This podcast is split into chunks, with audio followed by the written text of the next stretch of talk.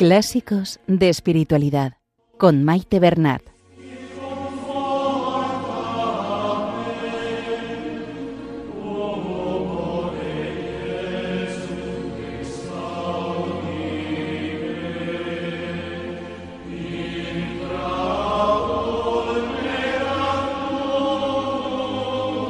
Un saludo a todos los oyentes de Radio María y bienvenidos al programa Clásicos de Espiritualidad.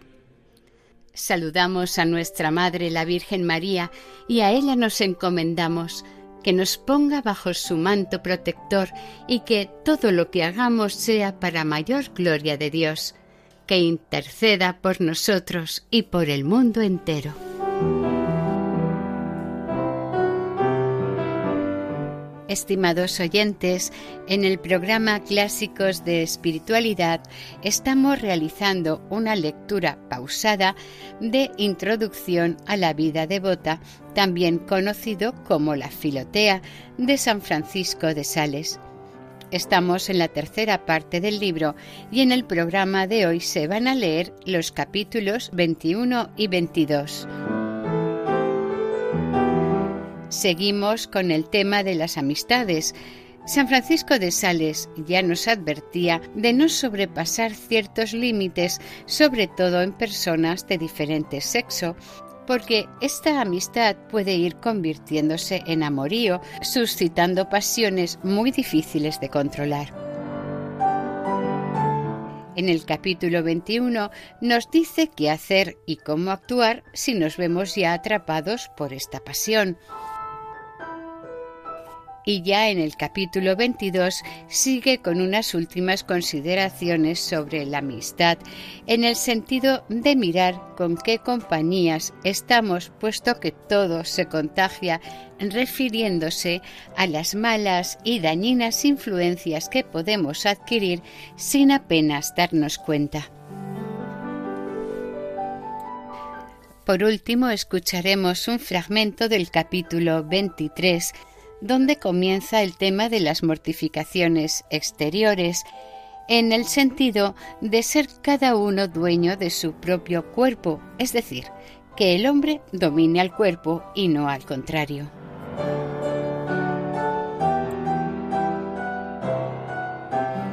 Comenzamos la lectura.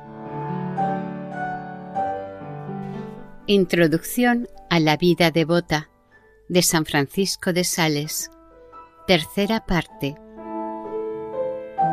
Capítulo 21. Advertencia y remedios contra las malas amistades.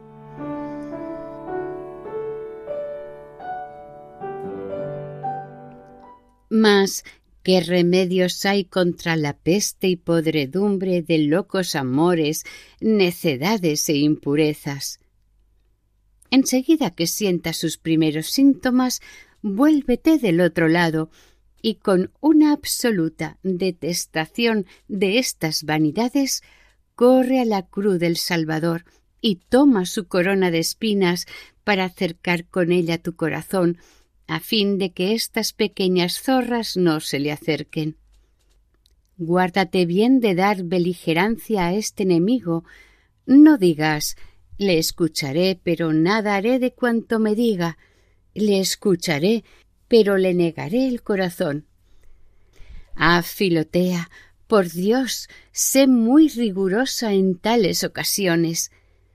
El corazón y el oído se complacen mutuamente, y así como es imposible detener un torrente que ha empezado a precipitarse por la vertiente de una montaña, Así también es difícil impedir que el amor que se ha deslizado por el oído no penetre en el corazón. Según Alemeón, las cabras respiran por el oído. Aristóteles lo niega, y yo no sé lo que en ello hay de verdad, pero una cosa sé, y es que nuestro corazón alienta por los oídos y que, así como aspira y exhala sus pensamientos por la lengua, así también respira por los oídos por los cuales recibe los pensamientos de los demás. Guardemos, pues, con mucho cuidado nuestros oídos del aire de las palabras necias, porque, de lo contrario, nuestro corazón quedará con frecuencia apestado. No escuches ninguna clase de proposiciones, sea cual sea el pretexto con que te sean hechas. Solamente, en este caso, no hay peligro de que seas descortés y huraña. Recuerda que has consagrado tu corazón a Dios y que habiéndole sacrificado tu amor, sería un sacrilegio robarle una sola brizna. Al contrario, sacrifícaselo de nuevo con mil resoluciones y protestas, y permaneciendo en medio de éstas como un ciervo en su refugio, acude a Dios. Él te socorrerá y su amor tomará el tuyo bajo su protección para que viva únicamente por él. Pero si ya has quedado cogida en las redes de estos locos amores, Dios mío, qué dificultad en desprenderte de ellos. Ponte delante de su divina majestad. Reconoce en su presencia la grandeza de tu miseria, tu flaqueza y tu vanidad. Después, con el mayor esfuerzo de tu corazón que te sea posible, detesta estos amores comenzados. Abjura la vana profesión que de ellos hubieres hecho.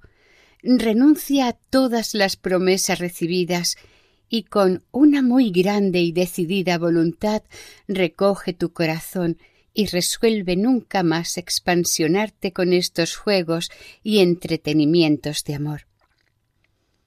Si puedes alejarte de la ocasión, te lo aprobaré infinito, porque así como los que han sido mordidos de la serpiente no pueden fácilmente curarse en presencia de los que en otra ocasión han sido picados por el mismo animal, así la persona que ha sido mordida por el amor difícilmente curará de esta pasión mientras esté cerca de la otra que haya recibido la misma mordedura.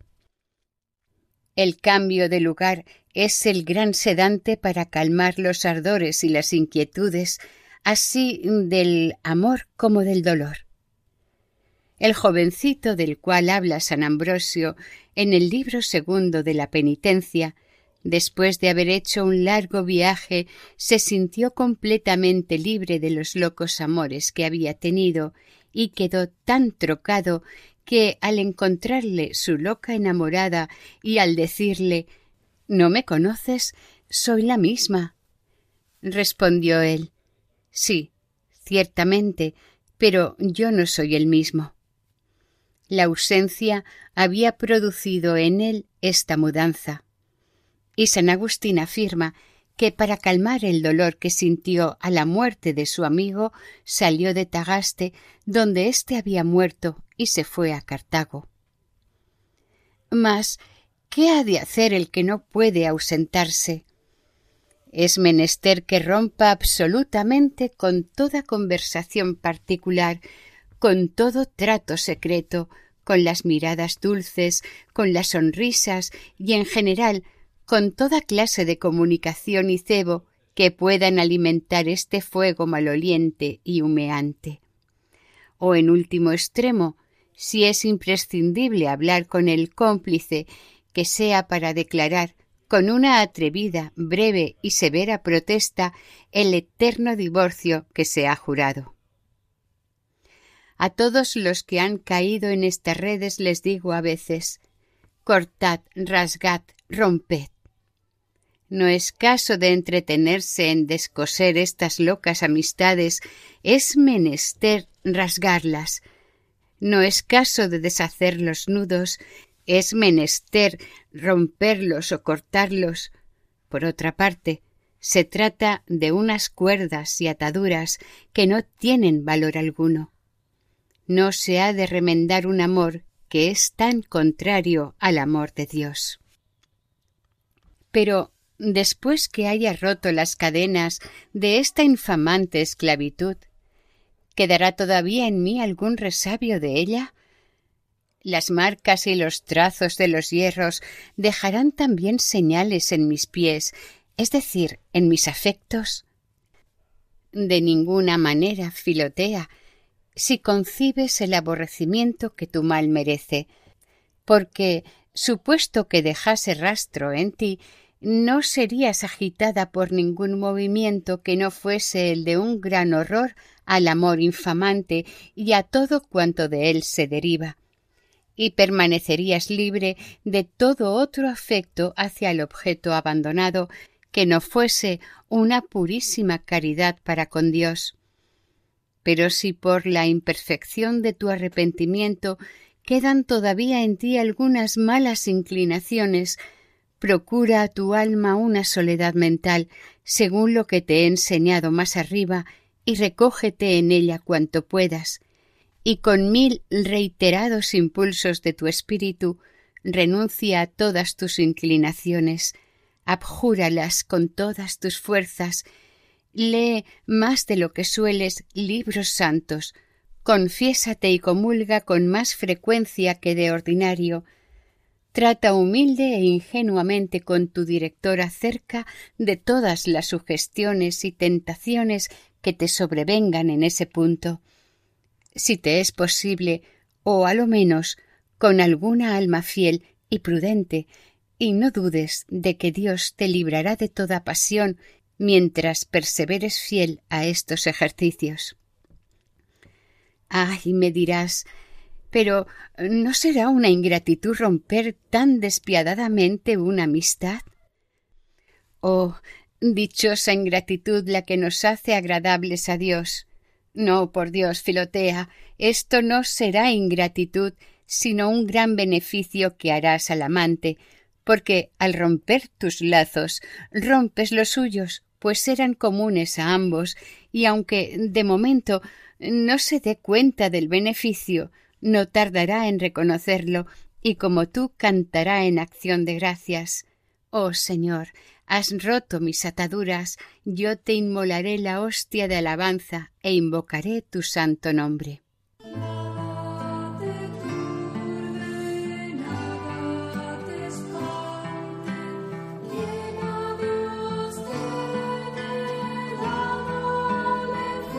Están escuchando la tercera parte del libro Introducción a la vida devota de San Francisco de Sales en el programa Clásicos de Espiritualidad.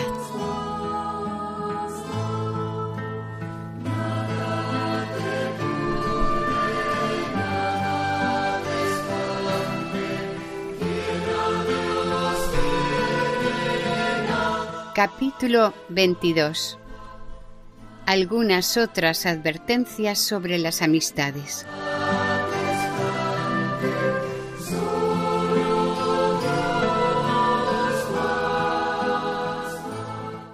La amistad requiere una gran comunicación entre los amigos.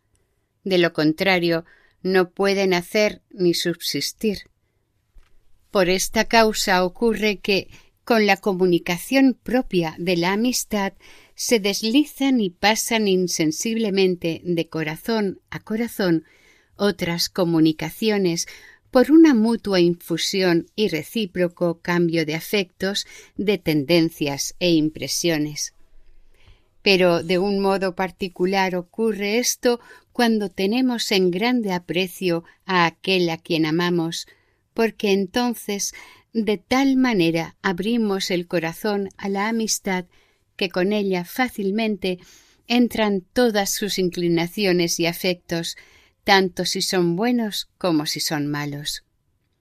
Es cierto que las abejas que hacen la miel de Heraclea no buscan sino la miel, pero con la miel chupan insensiblemente las cualidades venenosas del acónito entre el cual hacen su cosecha.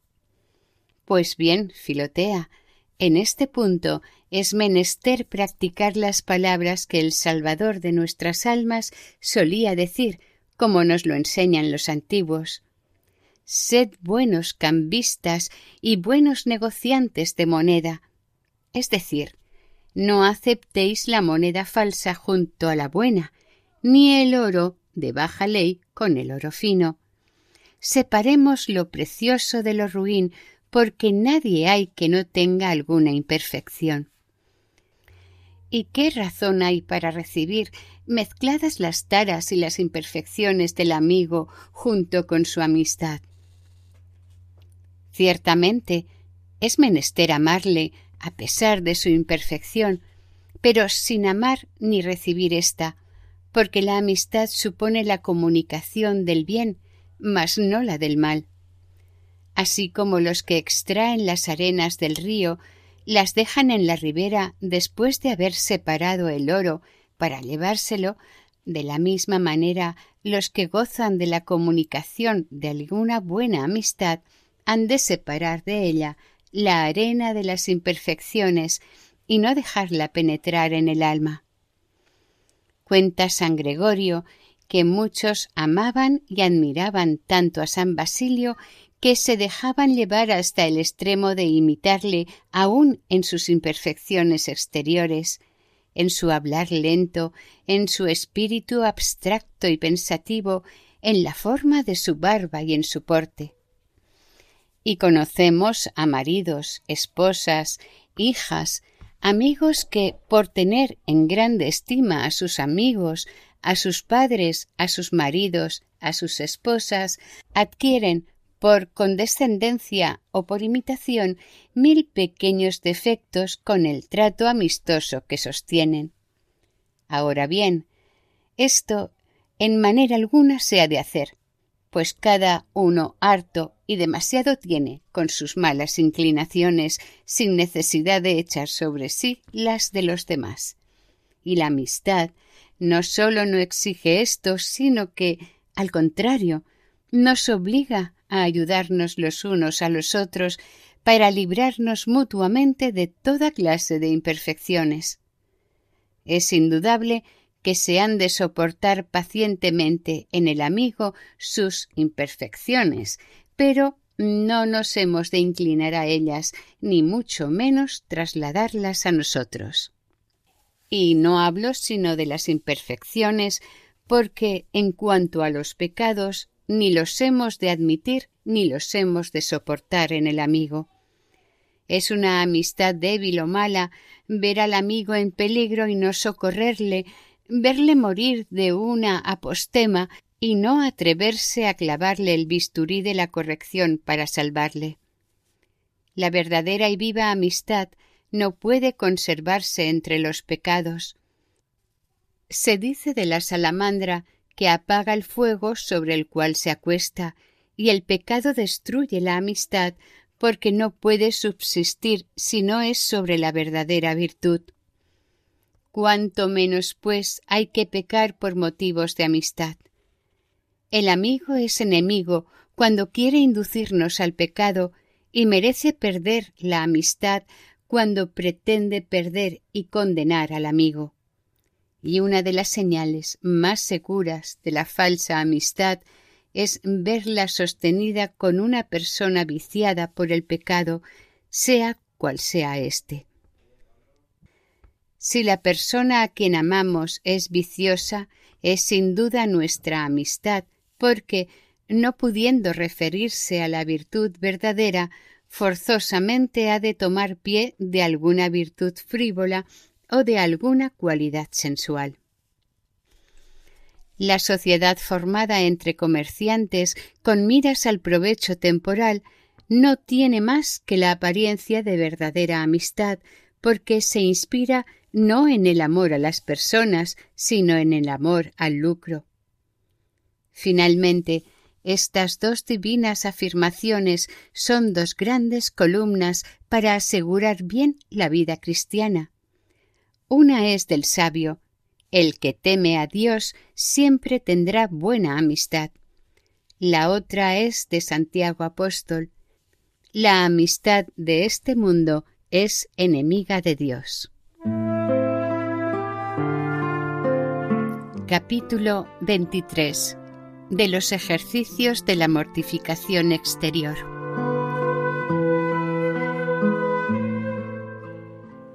Los que entienden en cosas rústicas y campestres aseguran que si se escribe una palabra sobre una almendra bien entera y después se encierra ésta de nuevo en la cáscara, bien colocada y cerrada con todo cuidado, y se planta de esta manera, todo el fruto que el árbol producirá después llevará igualmente escrito y grabado el mismo nombre.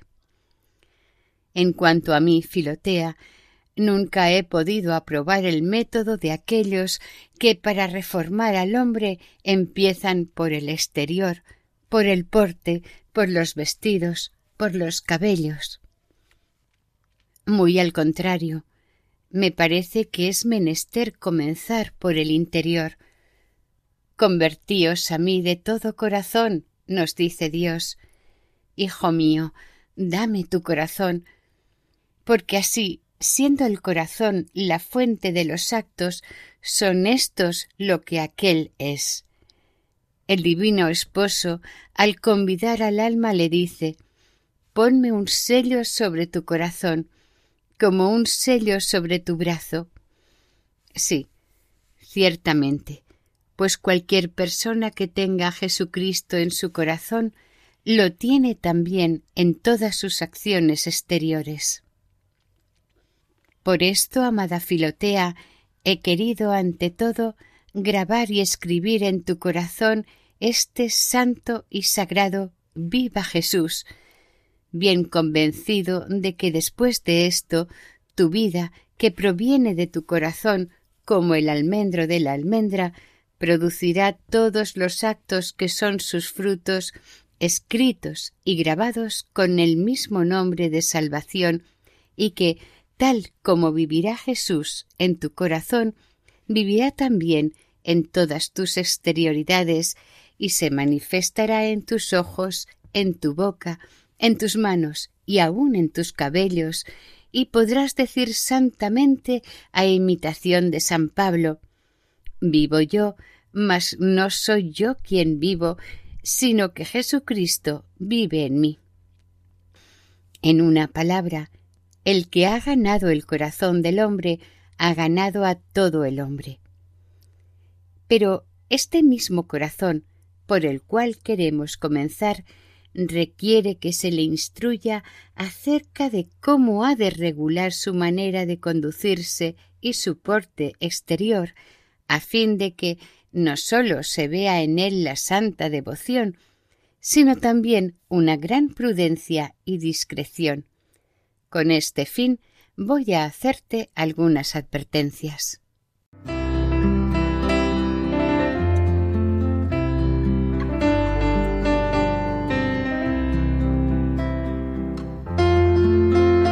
Y hasta aquí el programa de hoy. Continuaremos la semana que viene si Dios quiere.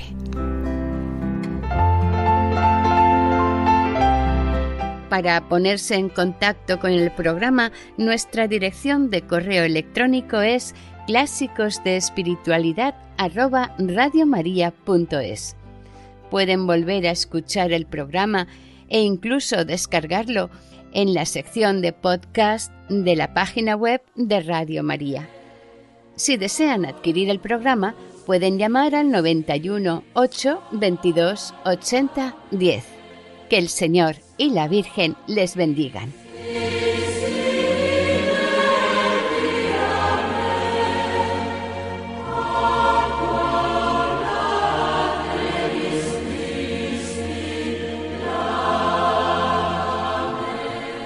Han escuchado en Radio María Clásicos de Espiritualidad con Maite Bernat.